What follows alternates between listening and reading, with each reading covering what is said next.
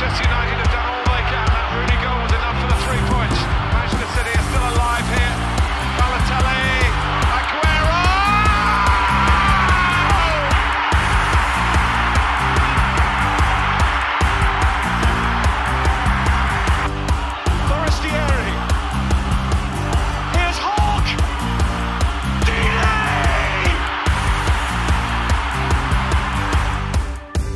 Einen wunderschönen guten Tag und herzlich willkommen zu Radio England. Hier sind Leon Kaminski.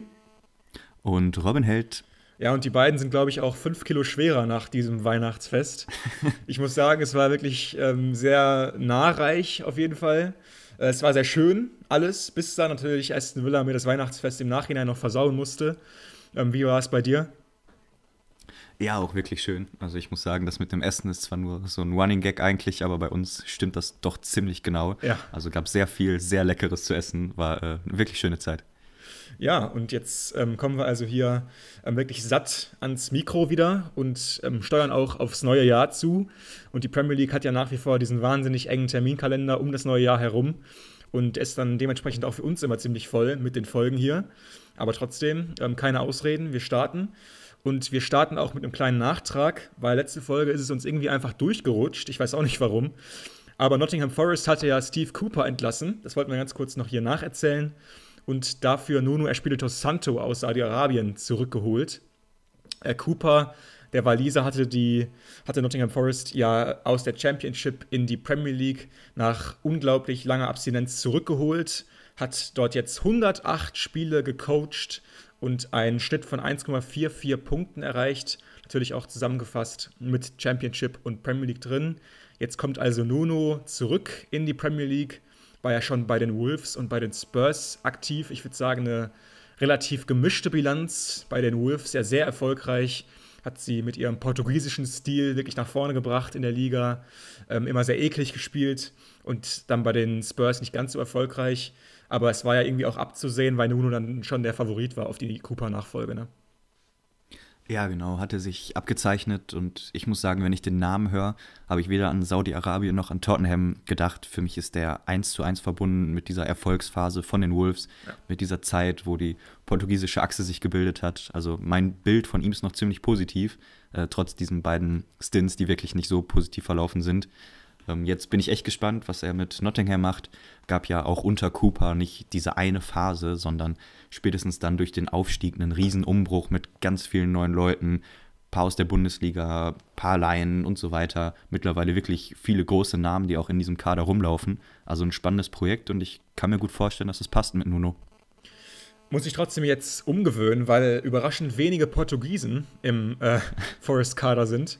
Also da wird er vielleicht nochmal auf dem Transfermarkt aktiv werden und seine Landsleute ein bisschen mehr reinholen, wer weiß. Aber es gab jetzt trotzdem den ersten Sieg für ihn im zweiten Spiel, weil es ging auswärts nach Newcastle im ersten Spiel des 19. Spieltags. Und das ist ja eigentlich eine klare Sache gewesen im Vorhinein, obwohl Newcastle die letzten Wochen echt nicht gut unterwegs war, ähm, waren sie schon der ganz klare Favorit hier in diesem Spiel. Aber nichts da, Nuno Magic, die klappt sofort auswärts. Und zwar, weil ein Mann wirklich zu einem Weltklasse-Spieler aufläuft in diesen 90 Minuten. Und zwar Chris Wood war ja ganz lange verletzt, der große, bullige Stürmer. Jetzt kommt er so langsam wieder besser in Fahrt und trifft hier wirklich dreimal, nachdem Ishak Newcastle noch in Führung gebracht hat. Und ein Tor wirklich schöner als das andere von Wood.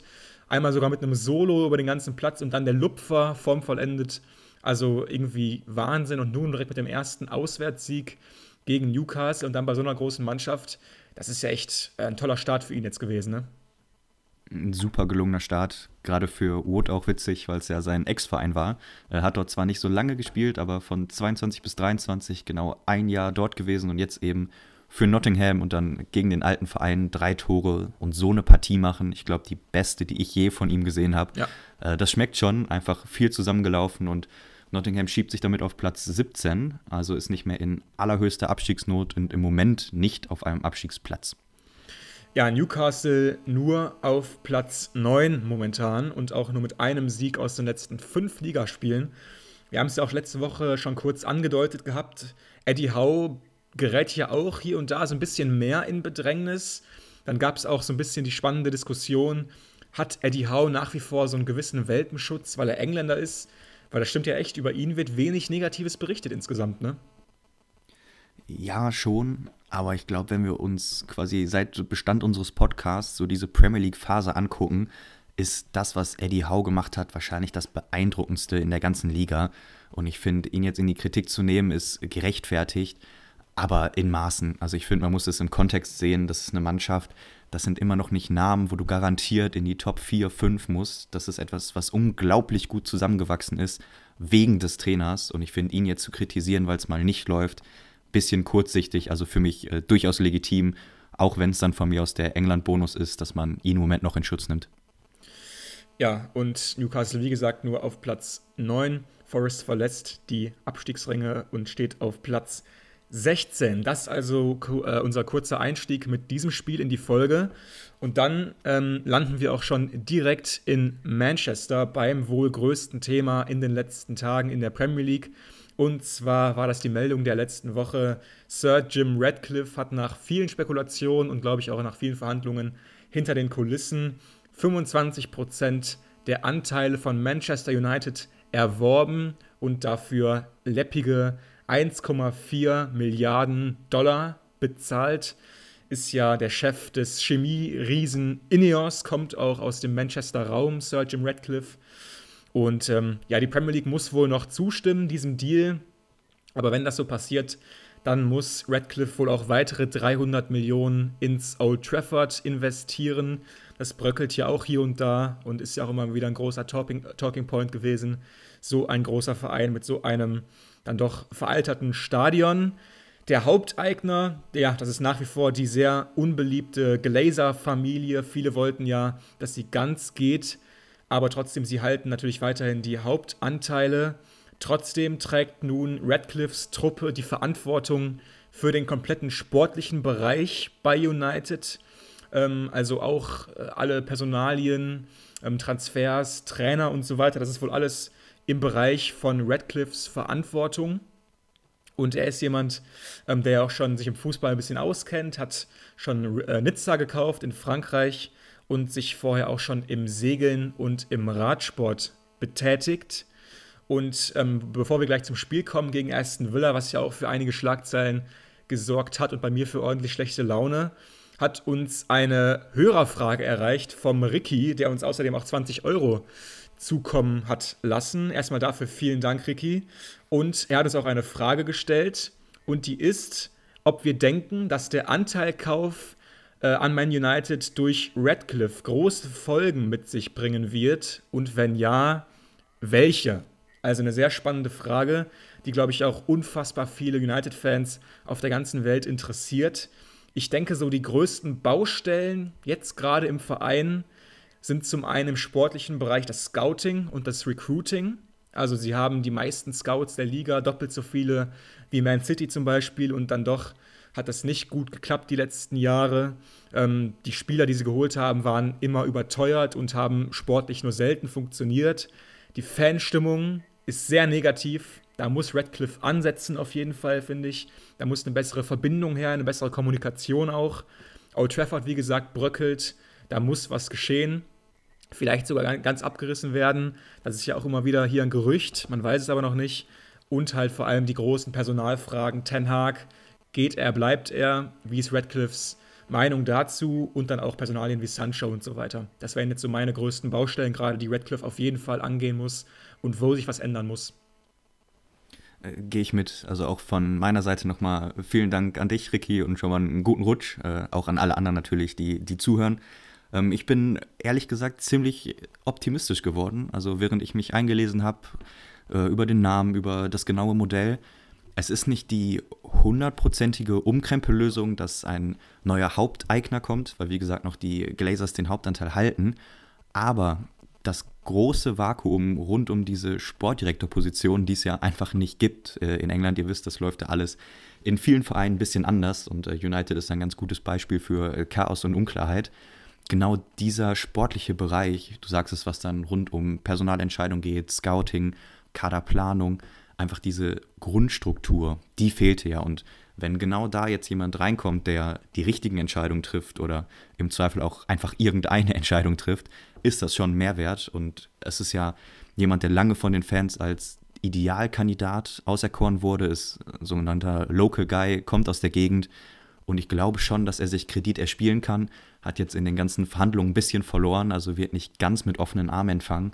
Aber wenn er es schafft, einfach nur Klarheit in Entscheidungen zu bringen, Ten Hag, Transferentscheidungen, Kaderplanung, wie wollen wir spielen, diese Grundidee einfach ein bisschen Identität zurückbringt und klare sportliche Führung in den Verein reinbringt, ist das doch eigentlich eine Top-Lösung. Also ich muss sagen, mich hat die Euphorie schon ein bisschen gepackt und ich glaube, dass es eine große Chance ist, sich umzustrukturieren in einer ganz wichtigen Ebene im Verein. Ja, nach allem, was ich auch so gehört habe, ist er in Nizza ziemlich beliebt bei den Fans pflegt da auch einen engen Austausch und ich glaube, das fehlt ja gerade bei United. Ne? Also die Glazers sind ja dann doch ziemlich arrogant in ihrem Umgang mit den Fans häufig gewesen, haben sie, äh, wenn möglich, überhaupt nicht informiert über ihre Pläne und das wirklich rein als ein Business betrachtet, aber das geht halt nicht bei so einem großen Club mit so vielen Fans auf der ganzen Welt, da musst du auch einfach enger dran sein und das, denke ich, das kann seine Stärke sein, das muss sich ändern. Ähm, trotzdem jetzt auch die Frage an dich, welche Personalien würdest du als Radcliffe und dann vor allem auch als seine Gefolgsleute als erstes angehen? Also wenn du jetzt ähm, demnächst das Go bekommst von der Premier League, was wären deine ersten personellen Amtshandlungen? Würdest du sagen, zum Beispiel Sancho, der muss wieder spielen oder irgendwie sowas? Ähm, für mich ist es eher die, die Notwendigkeit, dass bei zwei Personalien überhaupt eine Entscheidung getroffen wird und das ist Ten Hag und Sancho, weil beides für mich im Moment sehr unklar wirkt. Also ich bräuchte einfach in der Kommunikation eine Entscheidung ganz oder gar nicht und das gilt für beide. Also das, was mit Sanchument ist, ist einfach ein Riesenfragezeichen und sowas kannst du nicht nebenher laufen lassen bei der Ablöse und bei dem Gehalt. Selbes gilt für deinen Trainer, der ja auch neue Spieler holt, wenn wir über Transferperioden sprechen, wenn wir über langfristige Ziele, was taktisches angeht, Spielweise angeht. Du brauchst Klarheit und das würde ich mir so unfassbar wünschen. Also das wären auf jeden Fall die ersten Entscheidungen, die ich treffen würde. Ähm, Im Idealfall machst du natürlich mit beiden weiter. Wenn du aber zu dem Ergebnis kommst, dass einer von beiden aus welchen Gründen auch immer nicht passt, wäre es für mich einfach wichtig, den Schlussstrich zu ziehen. Ähm, allein aus Beobachterperspektive und äh, ja, möchte gern Expertenstatus, wo, wo ich uns mal einordnen würde, äh, sieht es für mich einfach nicht so aus, als wäre Ten Hag Stand jetzt der Richtige. Ähm, ist für mich eben mit zu vielen Spielern angeeckt, komische Personalentscheidungen, kleine, keine klare Struktur drin, keine klare Taktik, haben wir aber auch schon x-mal besprochen, deswegen wäre mein Daumen da eher nach unten geneigt. Mhm. Aber für mich wäre einfach diese Klarheit das, was unfassbar dringend benötigt wird. Ganz kurz noch, im Jahr 2019 hat äh, Radcliffe mit äh, der Times ein langes Interview geführt und damals ging es auch schon um Man United, wo er damals auch schon Interesse bekundet hatte und ähm, mhm. hat da echt ein paar ganz spannende Zitate gebracht. Ähm, und ich zitiere, United hat seit dem Abgang von Ferguson sehr viel Geld ausgegeben und war darin, gelinde gesagt, schlecht, schockierend schlecht, um ehrlich zu sein. Sie haben die Auswahl des Managers nicht richtig hinbekommen, haben nicht gut eingekauft. Sie haben das Geld dumm ausgegeben, wie man an Fred sieht. Er kam ja 2018 für damals 59 Millionen Euro und war anscheinend nicht der Favorite von äh, Radcliffe. Weiter meinte er dann, wir haben hier, also in Nizza, eine andere Herangehensweise. Wir wollen intelligent vorgehen. Und wenn er das schafft bei United, dann kann es echt äh, ja, große Sprünge noch geben unter ihm. Jetzt würde ich sagen, gab es einen kleinen Sprung, rein sportlich gesehen, weil sie Villa äh, zu Gast hatten im bröckelnden Old Trafford. Und seine Gefolgsleute waren auch anwesend, saßen oben auf der Tribüne und wurden immer wieder eingeblendet. Und ich würde mal sagen, der Start gegen Villa war suboptimal, aber nachher wurde es besser. Ja, genau, war schon zwei Gesichter, die wir gesehen haben von United. Erste Halbzeit ging relativ klar an die Villains, an dein Verein. Gab zwei Gegentore in der 21. und 26. Minute. Zweimal war es ein Standard. Beim ersten Mal noch eine Freistoßflanke, die durchrutscht. Am Ende ist keiner mehr dran. An dem Freistoß aus dem Halbfeld von McGinn landet am Ende im langen Eck. Und zweite Tor nach einer Ecke, Dendonka wird äh, ja, relativ smart freigespielt. Die Flanke kommt an den zweiten Pfosten. Von Longley wird der Ball nochmal Richtung Fünfer ja, wieder zurückgespielt und dann läuft Dendonka eigentlich in einer gegenläufigen Bewegung vom Tor weg, aber hält dann das Bein sehr gut hin und dann steht es 2-0 und ich äh, glaube, der Standardtrainer äh, von Aston Villa wurde da zu Recht äh, sehr aggressiv eingeblendet, hat er einfach gute, gute Arbeit geleistet. Und am Ende sind es dann eben auch Standards, die dir Punkte holen. Und es sah wirklich danach aus, dass es reicht, weil die erste Halbzeit, da lief bei United echt nicht viel zusammen und Villa war einfach eiskalt. Ja, sie waren eiskalt, das stimmt, aber ich fand trotzdem Villa auch nicht gut. Man muss dazu sagen, dass nach wie vor zum Beispiel ein Kamera gesperrt fehlt. Ähm, Pau Torres fehlte noch angeschlagen, war auf der Bank, aber noch nicht ready zum, ähm, ja, zum, zum Startelf-Einsatz. Deswegen war die Viererkette hinten zusammengewürfelt. Digne, Longley, Carlos und Konsa haben, glaube ich, höchst selten so zusammengespielt in der Konstellation. Digne musste dann ja auch noch früh raus. Für ihn kam Moreno, verletzungsbedingt. Und Villa hat trotzdem diese extrem hohe Linie weitergespielt, auch nach dem 2-0. Aber die war extrem schlecht. Also die war brutal schlecht. Ähm, United hat, hat das halt immer wieder versucht ähm, anzugreifen, hat die langen Bälle gespielt, die Chipbälle über die hohe Linie, hatte auch immer wieder Erfolg und ich wusste eigentlich da schon, wenn Villa das so halbseiden weiterspielt, diese hohe Linie, die aber einfach nicht funktioniert, vorne hat man nicht gut gepresst, dann kann das hier noch eng werden, auch wenn es gerade schon 2-0 steht. Und so, so kam es dann ja auch, weil Villa auch nach dem Seitenwechsel für mich vollkommen überraschenderweise genauso schlecht weiterspielt und das war ja auch schon mal äh, mein Kritikpunkt gewesen, als es ja auch schon um Meisterschaftsambitionen von ihnen ging, wo ich dann meinte, zu Hause sind sie echt eine Macht. Aber was ich da ab und zu schon auswärts gesehen habe, Newcastle, Liverpool und jetzt eben auch hier gegen United, das ist einfach nicht würdig, um in den Top 5 zu stehen. Und so kam es dann auch, weil United wirklich aufdreht. Das machen sie stark, die zweite Halbzeit. Sie glauben an sich. Sie spielen wirklich ihren Stiefel runter. Garnacho mit einem starken Doppelpack ähm, bringt sie auf 2-2 ran. Und Villa wechselt dann so ungefähr irgendwann erst aus. Für mich auch viel zu spät die Wechsel. Und dann kommt es, wie es kommen muss. Es war für mich wirklich irgendwie klar, dass entweder Rashford oder Hoylund, die ja beide gerade in einem absoluten Formtief sind, natürlich gegen Villa treffen werden. Weil so kam es dann auch Rasmus Hoylund mit seinem ersten Premier League-Tor und vollendete hier das Comeback von United. Ja, macht er richtig gut. Der Ball fällt dann nach einer Ecke vor seine Füße. Ein bisschen Glück war dabei, aber den Volley setzt er dann für Martinez unhaltbar in die linke Ecke, streift noch den Pfosten und findet dann den Weg ins Tor. Und ja, man muss sagen, dann war es auch durch. Das, der Treffer fiel in der 82. Minute. Am Ende ist nichts mehr passiert. United holt am Ende, ich weiß nicht, ob du mir zustimmst, aber wahrscheinlich sogar relativ verdient drei ja. Punkte, weil es von Villa einfach zu wenig war. Klar, die, die Standards spielen sie gut aus, aber wie du sagtest, keine wirkliche Platz 3 Performance. Deswegen am Ende die drei Punkte bleiben zu Recht im Old Trafford. Meine Frage, um das vielleicht noch mal ein bisschen einzuordnen und eine Perspektive zu geben, ist, siehst du eine Achse in dem United-Kader, mit der man jetzt weitermachen kann, unabhängig vom Trainer? Weil im Prinzip geht es ja jetzt für Redcliffe los, intelligent, wie er sagt, dieses Team besser zu machen. Und äh, ist ja rein logisch, erstmal mit den wichtigsten Spielern zu verlängern, die fix zu machen, Hättest du so vier, fünf im Kopf, vielleicht in der Zentrale, Innenverteidigung, wo du sagst, ja, das sind die Gesichter der neuen United-Ära? Also ich finde, Marcus Rashford sollte das Gesicht eigentlich sein, kommt aus der eigenen Jugend, ähm, sympathischer Mensch, hat wirklich viel im Kopf und auch viel eigentlich im Fuß. Und er hat mir auch hier wieder ganz gut gefallen. Klar, die hohe Linie kam ihm absolut entgegen, aber ähm, ich glaube, wenn der wieder fitter wiegt, wenn er wieder richtig in Form kommt, dann kann der einfach wirklich einer der besten der Premier League sein. Hat er letztes, äh, letzte Saison ja auch gezeigt gehabt. Garnacho hier mit zwei ganz wichtigen Toren. Der Junge ist noch äh, ja, überhaupt nicht lange dabei, aber in seinem jungen Alter schon sehr wichtig irgendwie. Fernandes, menschlich mögen wir ihn, glaube ich, alle eher weniger, aber spielerisch ist er nochmal gut. Ich fand Johnny Evans den besten Mann auf dem Platz eigentlich, wenn ich ganz ehrlich bin. Also es ist fast ein Witz, wenn Johnny Evans der beste Mann bei United mittlerweile ist, aber es war so. Ich finde, er hat im Moment eine Existenzberechtigung. Varan neben ihm, das hat gut funktioniert eigentlich. Und jetzt halt dann die Zentrale. Die ist für mich unglaublich wichtig. Ein Eriksen kann nicht die Langzeitlösung sein. Ein Mainu ist 18, ist ein Riesentalent, aber der kann auch nicht im Moment wirklich mittelfristig die A-Lösung sein. Das muss einfach ein größerer Spieler sein mit mehr Erfahrung. Deswegen würde ich sagen, vor allem in der Zentrale müssen sie einkaufen. Klar, sie haben gerade viele Verletzte. Ähm, natürlich auch im Mittelfeld, ne? Mason Mount, Casemiro, Amrabat. Aber trotzdem, da muss mehr Qualität noch rein.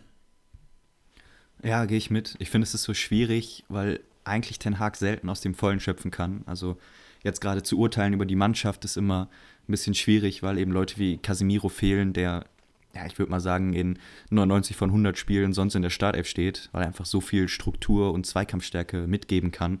Äh, aber Tatsache ist, dass da eben gerade ein Loch ist und Verletzungen kommen vor. Deswegen musst du den Kader irgendwie so hinbiegen, dass es trotzdem reicht. Aber sonst würde ich bei den Namen mitgehen. Ich glaube, mit Rashford würden sie sich einen Riesengefallen tun, wenn sie den irgendwie hinbekommen, weil der einfach ja als Mensch äh, so unfassbar gut geeignet ist, irgendwie das Gesicht des Vereins zu werden, der Stadt. Und ich glaube, er hätte auch selber Riesenlust drauf. Also wenn sie den hinkriegen, wenn Bruno Fernandes vielleicht die Kapitänsbinde abnehmen, fände ich die, den richtigen Weg, ihm ein bisschen Druck von den Schultern nehmen mhm. und einfach spielen lassen und genial sein lassen im letzten Drittel.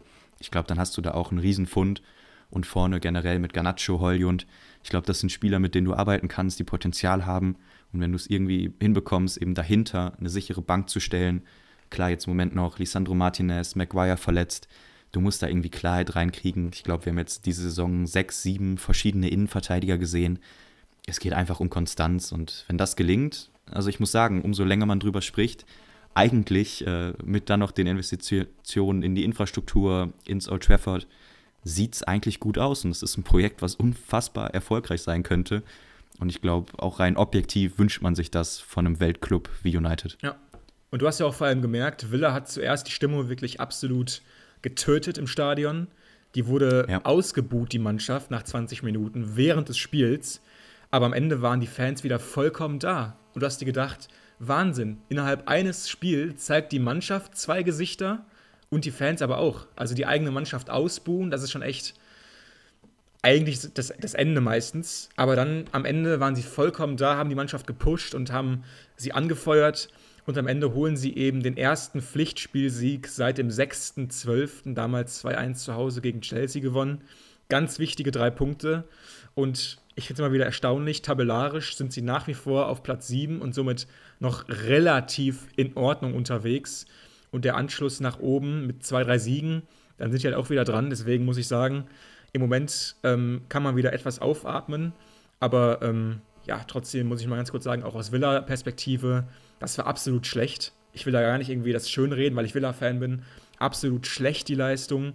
Und ich hätte auch fast gesagt, wenn Villa so gegen eine richtig starke Mannschaft gespielt hätte, dann hätte das wirklich sieben, acht Gegentore gehagelt, weil da war Villa echt in vielen Teilen nicht konkurrenzfähig und da gab es echt absolute Nullleistungen. Ollie Watkins und Douglas Luiz, ich würde sagen, zwei der besten Villa-Spieler der letzten Monate, sind einfach abgetaucht und ich war echt erschrocken, über so eine schlechte Leistung. Ich habe schon lange keine so schlechte Performance mehr gesehen von einem Villa-Team. Es müssten die Gerrard-Zeiten gewesen sein, als es das zum letzten Mal gab. Ich war echt erschrocken. Ja, faires Fazit. Äh, Gibt es gar nicht viel hinzuzufügen. Trotzdem natürlich wollen wir United hier nicht zu viel vom Sieg wegnehmen. Also ich glaube, die Kritik an Villa geht hier ja eigentlich mit dem Lob von United einher. Das äh, funktioniert auch beides zusammen. Damit wollen wir aber erstmal das Spiel schließen weil es gab am äh, gestrigen Tag noch zwei wirklich spannende Partien, die wir kurz auch covern wollen. Die erste ist Brighton gegen Tottenham. Und bei der Ansetzung, die ich jetzt gesehen habe vor ein, zwei Wochen, wusste ich schon, die, die 90 Minuten, die nehme ich mit Zeit, weil mit dem Ball, den Tottenham diese Saison spielt und der Formschwäche mit gleichzeitig dieser Sturheit von De Scherbi an seiner Idee festzuhalten, war klar, die beiden schenken sich gar nichts und das wird Fußball total und das wurde es auch. Ich möchte euch gar nicht lange mit den Aufstellungen irgendwie äh, stören oder da den großen Fokus legen, weil ja das nicht das ist, worum es in diesem Spiel, finde ich, ging, sondern das waren einfach zwei Spielideen, die sich relativ ähnlich sind, super spannend sind, sehr ballbesitzorientiert sind und das gegeneinander zu sehen auf diesem Level, was auch teilweise beide abrufen konnten. Also ich hatte einfach nur großen Spaß, das Spiel zu gucken fast regelmäßig kam es zu sehen, dass die Teams sich gegenseitig am Fünfer des Gegners gepresst haben und es gab halt keine langen Bälle. Das Ding wurde einfach hinten rausgespielt. Egal, ob bei Tottenham dann mit Davies und Emerson Royal hinten improvisiert wird oder auch Dank und Van Hecke nicht die beste Phase haben. Das ist denen einfach egal. Die spielen Fußball, spielen hinten raus, super viele Risikobälle, ich glaube, ich habe lange nicht mehr so ein gutes Spiel von Milner gesehen, ja. der, ich weiß nicht, gefühlt 25 Kilometer gemacht hat in diesem Spiel, wirklich überall gewesen ist, super starke Aktion hatte. und einfach technisch auf, auf einem wirklich hohen Niveau performt hat, äh, gilt eigentlich für ganz Brighton. Äh, das so vielleicht als Einleitung. Also ich war äh, wirklich angetan. Schaut euch vielleicht mal ausführlichere Highlights an oder ein paar Highlight-Clips von dem Spielaufbau. Da kann man, glaube ich, wirklich viel mitnehmen. Äh, inhaltlich, äh, quasi auf dem äh, Scoresheet, sah es sehr eindeutig aus. Bis zur Minute 75 stand es 4 zu 0 für Brighton. Also hatten den deutlich besseren Tag. Ähm, haben jetzt Tottenham nicht an die Wand gespielt, aber waren einfach griffiger, hatten mehr Chancen und waren dann auch ziemlich eiskalt. Gab zwei Elfmeter, die beide Joao Pedro verwandelt hat. Ist ja mit einer 100%-Quote wirklich der Mann für die Elfmeter. Vielleicht noch ganz spannend, äh, der junge Hinchelwood hat wieder getroffen, wie zuletzt schon, hat rechts hinten agiert. Und Estupinian ist zurück, äh, war ja mal phasenweise letztes Jahr, glaube ich, kann man sich darauf einigen, einer der besten Linksverteidiger ja. der Liga. Und der hat sich ordentlich zurückgemeldet mit einem absoluten Traumtor nach einer Ecke, die so halb kurz ausgeführt wurde. Äh, ungefähr 16er Eck, 18, 19 Meter. Und dann hat er einfach gezielt und unfassbar stark das Ding hinten reingelegt. Und eigentlich war es durch. Brighton hat dann aufgehört zu spielen. Äh, war dann aber Tottenham ja irgendwie unterlegen in diesen letzten 20 Minuten. Und das wäre ihnen noch fast auf die Nase gefallen gab noch zwei Treffer, am Ende geht es 4 zu 2 aus. Äh, Willis und Davies waren die Torschützen. Sie haben auch noch in der Nachspielzeit den Pfosten getroffen. Also wäre fast noch mal schief gegangen, aber am Ende verdienter Sieg für Brighton, aber für mich die, ja, die Art und Weise, das, was dieses Spiel besonders gemacht hat. Fußball total, Ballbesitz pur. Ja, einfach irgendwie ein wahnsinnig spannendes Matchup. Brighton gegen Tottenham. Beide geben in ihrer Spielidee absolut nicht nach und spielen ganz streng ihren Stiefel runter und das auch gegen alle Widrigkeiten.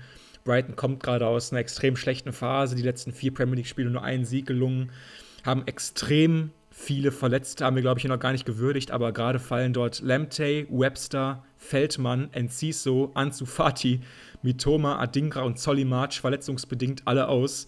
Das sind, ja. würde ich mal grob über den Daumen gepeilt, ähm, gesagt, alles Stammspieler und ähm, da musste Serbi ohne die auskommen und dann trotzdem hier mit so einer riesigen Partie, äh, Traumtor von Estupinian und nachher eben noch die beiden Dinger von Willis und Davis, aber trotzdem einfach irgendwie überragend und es tut irgendwie dann doch gut, Brighton wieder mal so stark zu sehen. Ne? Also wir haben ja, oder ich, glaube ich, das war dann eher meine Schuld, habe es ja letztens dann auch schon so ein bisschen schärfer mal kritisiert und meinte, das ist nicht mehr das alte Brighton, was wir kennen. Das haben sich, glaube ich, dann doch irgendwie so ein bisschen zu Herzen genommen. Und ähm, also allein die Mittelfeldreihe hier, ne, aus Billy Gilmore, James Milner und Pascal Groß, wie legendär ist das denn bitte? Ja, ich lieb's auch. Äh, müssen wir, glaube ich, nicht drüber sprechen. Pascal Groß für mich einer äh, der geilsten Spieler, die ich je gesehen habe. Äh, bewegt sich gefühlt, als hätte er beide Außenbänder gerissen. Äh, wirklich läuft eigentlich nur, äh, läuft äh, keine Ecken, sondern nur Kurven. super, super intelligenter Fußballer, der das wirklich alles wettmacht mit seiner Spielintelligenz, mit seinen Entscheidungen, die er trifft. Spielt wirklich fast keinen schlechten Ball. Und auch wenn der die letzten Wochen mal schlechtere Spiele hatte, ist ja für mich immer wieder spannend zuzugucken und zieht für mich dann auch einen Gilmore mit oder auch einen Buenanotte, der jetzt Richtung 10 gespielt hat, auch erst 19 Jahre alt. Und dann hast du noch mit Milner jemanden, den du dazugeholt hast, der einfach mit seiner ja, läuferischen Fähigkeit und Physis so viel abdeckt. Also äh, ja, diese Mittelfeldreihe mal wieder so performt zu sehen gegen ein eigentlich starkes Tottenham, äh, hat schon Laune gemacht. Ähm, vielleicht würde ich auch jetzt gar nicht groß in die Kritik gehen auf Tottenham-Seite, sondern eher darüber sprechen, dass beide, glaube ich, Fußball nicht als Ergebnissport sehen, ausschließlich, äh, sondern auch viel Wert darauf legen, wie sie spielen. Und wenn du das so tust, wie die beiden Mannschaften, hast du einfach auch Schwächephasen mit drin, insbesondere wenn dich Verletzungen treffen. Wir haben bei Brighton drüber geredet, bei Tottenham ist es bekannt, haben eigentlich keinen Innenverteidiger mehr. Äh, die Doppelsechs wird improvisiert, Woche für Woche, viele Ausfälle. Und dann hast du einfach so Spiele mit drin, wo defensiv nicht viel zusammenläuft und du gegen einen starken Gegner auch mal vier Dinger bekommst. Mhm. Aber das liegt eben daran, dass man nicht den Mourinho-Fußball spielt von früher, wo die Spurs hinten drin standen und vorne auf Son und Kane gehofft haben. Das ist eben jetzt ein anderes Team. Und deswegen ja, würde ich es einfach als Schritt in der Entwicklung äh, abhaken. Und gegen ein starkes Brighton darfst du auch verlieren. Klar, darfst du vor allem, wenn die plötzlich so wieder erstarken. Aber ich muss sagen, es kam jetzt für mich auch nicht vollkommen überraschend. Also, wir haben ja dann auch letzte Woche ähm, schon den Sieg von den Spurs gegen Everton zu Hause angesprochen. Und obwohl sie da am Ende die drei Punkte mitgenommen haben zu Hause, waren sie für mich eigentlich spielerisch schon unterlegen und riesig im Glück. Also Everton war da ganz nah dran an ja, den, an, an den Toren, aber trotzdem haben sie die nicht geschossen einfach. Und da hatten sie schon massiv Glück. Und klar, ich muss jetzt nicht nochmal extra die Spurs-Verletztenliste durchgehen, die ist ähnlich lang wie die von Brighton, ist vollkommen klar. Aber das waren jetzt zwei nicht so gute Auftritte in Folge. Und wenn du eben da stehst, wo sie stehen und auch stehen wollen, nämlich um die Champions League-Ränge rum, dann darfst du dir solche Aussetzer in Folge halt nicht erlauben. Ja, haben jetzt auch in der Vergangenheit schon zu Hause gegen West Ham und Villa verloren, auswärts gegen die Wolves, äh, ja, zu Hause gegen Chelsea verloren.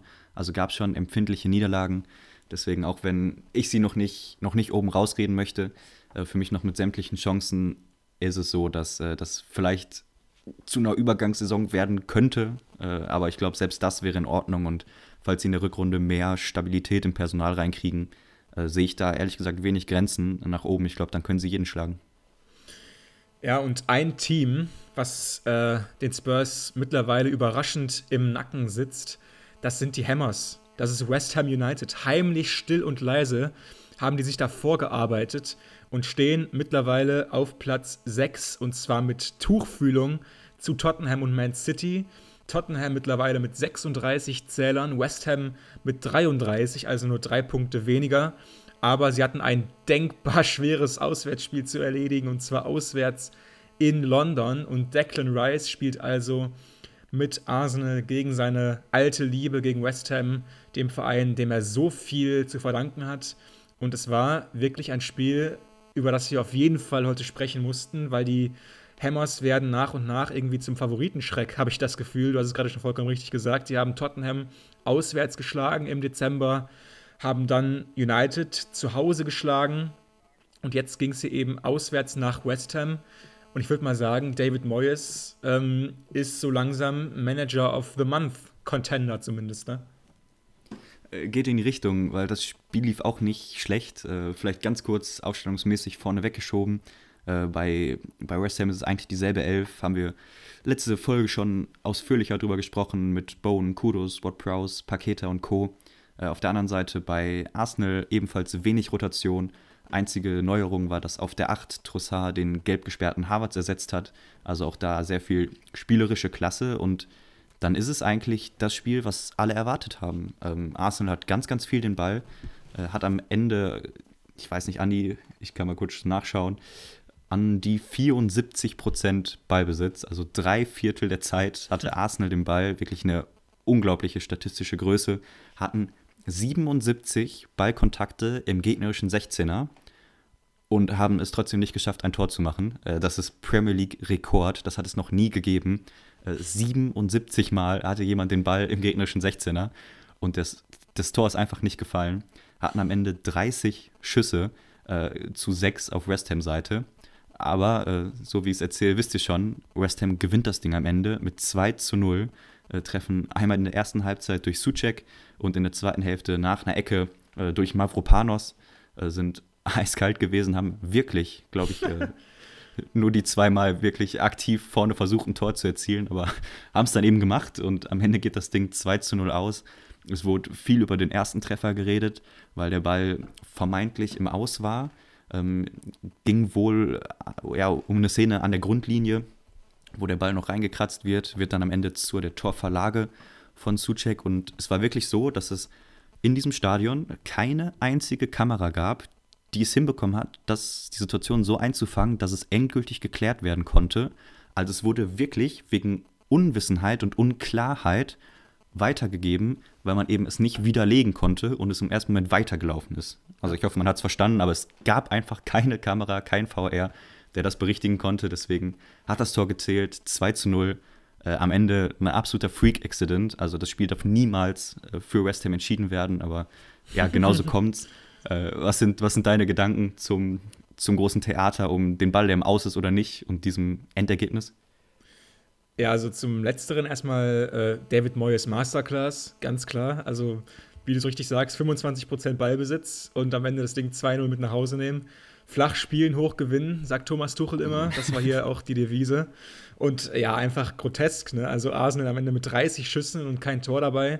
Und zu dem Ball, der vielleicht im Aus war, vielleicht auch nicht, es ist schon wirklich unglaublich, ne? In dieser hochmodernisierten Fußballwelt in England, wo gefühlt alles 17 Mal angeschaut wird, findest du in diesem ganzen blöden Stadion keine einzige Kamera, die den Ball filmt in dieser entscheidenden Situation. Unglaublich. Ähm, man würde ja eigentlich sagen, anhand der Fernsehbilder, der Ball ist gefühlt im Aus. Ne? Weil man sieht ihn quasi erst nicht, dann ist nämlich Bowen dazwischen und dann sieht man ihn wieder und ähm, dann ist der Ball so noch auf der Linie. Aber es ist halt wahrscheinlich, dass der Ball vorher noch weiter links war im Sichtfeld, also dann wahrscheinlich im Aus war. Aber man weiß es halt nicht. Und man kann ja nicht einfach sagen, der Ball dürfte im Aus gewesen sein. Das kann man ja nicht einfach als Begründung nehmen. Deswegen war es dann am Ende auch richtig zu sagen, wir haben nun mal keine Fernsehbilder, die belegen, die beweisen, dass der Ball am Ende wirklich im Aus war. Dann kannst du nicht einfach eine Gefühlsentscheidung treffen. Deswegen strittig, aber wohl richtig, ne? Ja, ich hätte dem VR auch eine Gefühlsentscheidung zugetraut, aber ja, äh, ja umso besser, dass, dass man es hier nicht gemacht hat. Ich muss aber sagen, also ich habe ich hab irgendwie keinen Groll. Ich bin jetzt auch kein leidenschaftlicher Arsenal-Fan, sondern war relativ neutral. Aber ich hatte kein Problem damit, dass es einfach weiterläuft. Genauso wenig, glaube ich, hätte ja. ich ein Problem gehabt, hätte man in der Situation entschieden, es ist eben aus, dann wäre es eben Abstoß gewesen oder Ecke. Aber ich finde diese, ja, dieses einfach so, wie es eben entschieden wurde, dieses Gefühl, ich, ich kann damit wirklich gut leben. Also nochmal eine kleine äh, Bestätigung für mich selber, dass ohne VR das Ding vielleicht auch einfach funktionieren würde, äh, schockierenderweise. Äh, ja, aber ich möchte kein großes Fass aufmachen am Ende. Äh, auch nicht spielentscheidend, weil Arsenal eben nicht einen einzigen Treffer erzielt. Und äh, ja, das Ding geht am Ende 2 zu 0 nach Hause, war auch der erste Premier League-Treffer äh, für Mavropanos. Das ist vielleicht noch eine ganz schöne Geschichte auf Seiten der Hammers, der wirklich eine top Flugeinlage geliefert hat, nach der Ecke, läuft richtig gut rein, wird in der Luft noch bedrängt, aber hält die Stabilität und setzt das Ding dann erst an die Latte, dann an den Pfosten und dann ins Tor. Äh, wirklich sehenswert und schön für den Neuzugang aus Stuttgart, der ja schon in der Bundesliga wirklich viele Tore gemacht hat, auch immer mal wieder für Screamer gut war, äh, aus der zweiten Reihe, die gab es jetzt noch nicht so oft, ähm, spielt einfach defensiver, weil er nicht in der äh, Fünfer-Dreierkette den rechten Innenverteidiger spielt, sondern in einer Viererkette, aber ich glaube, die Hammers, wenn sie den aufbauen, können die noch richtig viele Tore durch ihn und durch ihre Innenverteidigung erzielen. Und unglaublich, ich habe gerade mal hier mir so eine kleine Formtabelle gebastelt aus den letzten fünf Premier League-Spielen.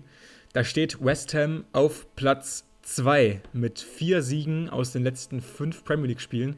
Rate rate mal, wer auf Platz 1 steht. Äh, Villa ist es nicht mehr, oder? Nee, Bournemouth. Bournemouth nämlich mit vier Siegen und einem Unentschieden aus den letzten fünf Spielen.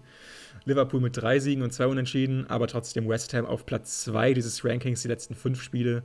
Ja, zwölf Punkte geholt, fantastisch. Und ähm, die Mannschaften, vor denen West Ham gerade steht, das liest sich auch gar nicht mal so schlecht. Ne? Man United, Brighton, Newcastle, Chelsea, die haben sie alle hinter sich gelassen und stehen im Moment eben europäisch da. Also zur Saisonhalbzeit, die wir ja mit diesem Spieltag erreicht haben. Ähm, ja, einfach mal wieder grandios, was, der, was David Moyes da macht. Ähm, wir hatten West Ham zu Saisonbeginn ja häufig noch angesprochen, weil da waren dann vor allem die Neuzugänge sehr stark und haben uns damals sehr beeindruckt. Edson Alvarez zum Beispiel, äh, Kudos und so weiter. Dann waren sie ja schwächer und waren so im Mittelfeld. Und mittlerweile haben sie sich aus diesem Sumpf wieder so rausgezogen und stehen jetzt eben wieder da. Und das alte West Ham ist, glaube ich, auch wieder da, weil das sind eben genau die Leistungen, die sie früher häufiger gebracht haben. Und sie waren ja echt früher schon mal so ein Favoritenschreck.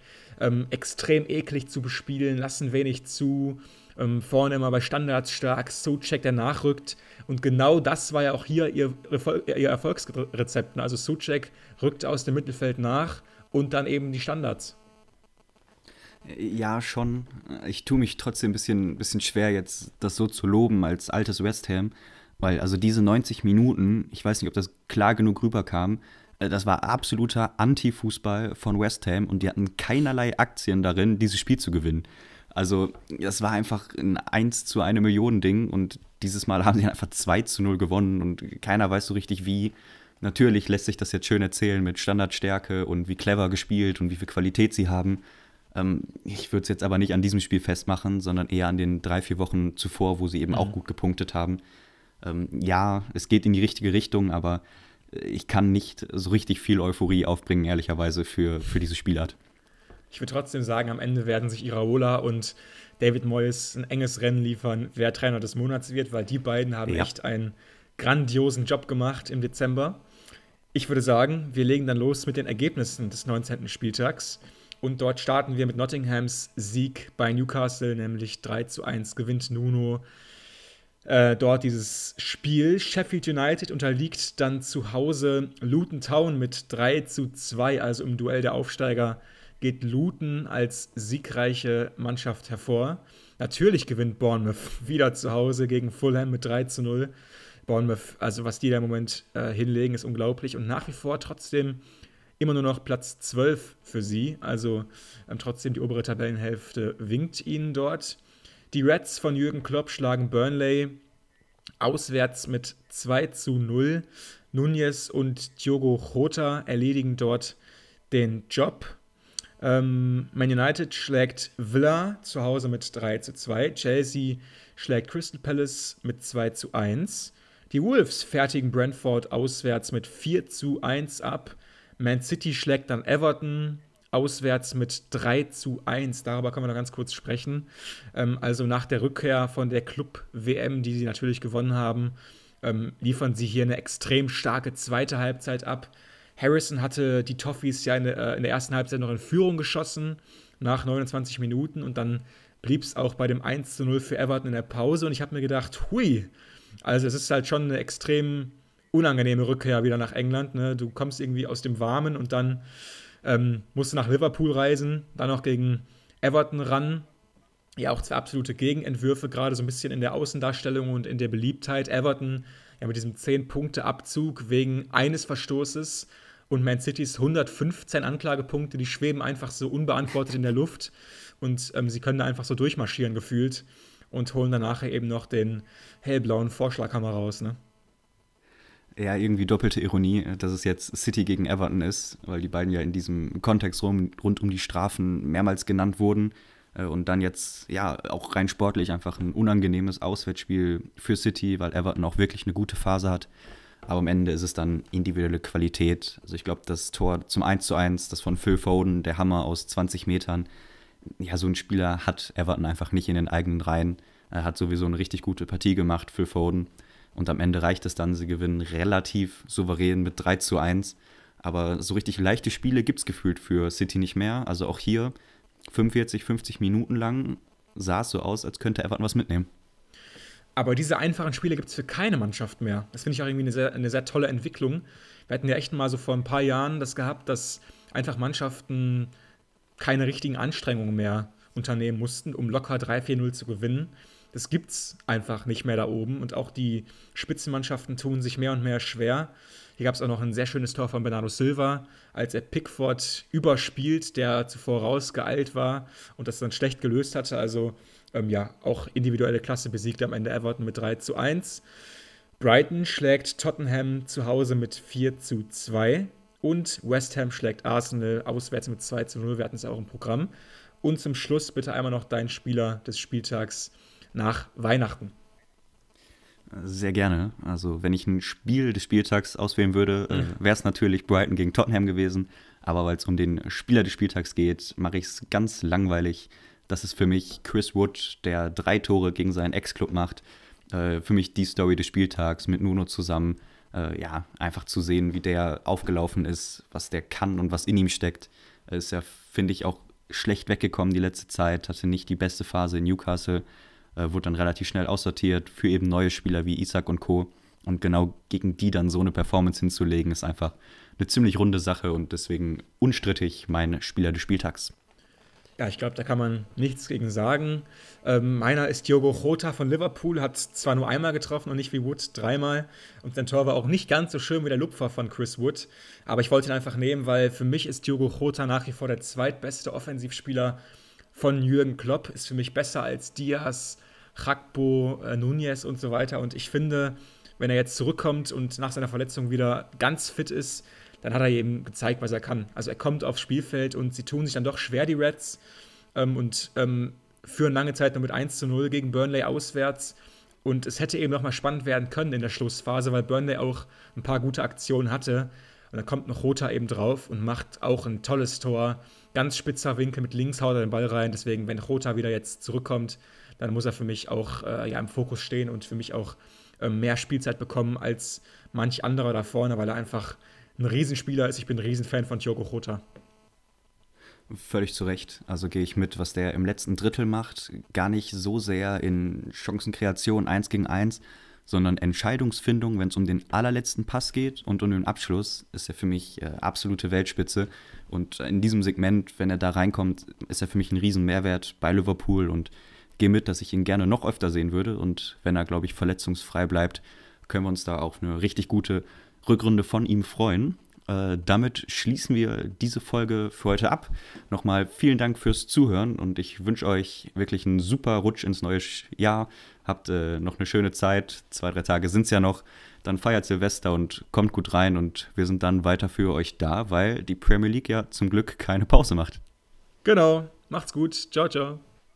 ciao.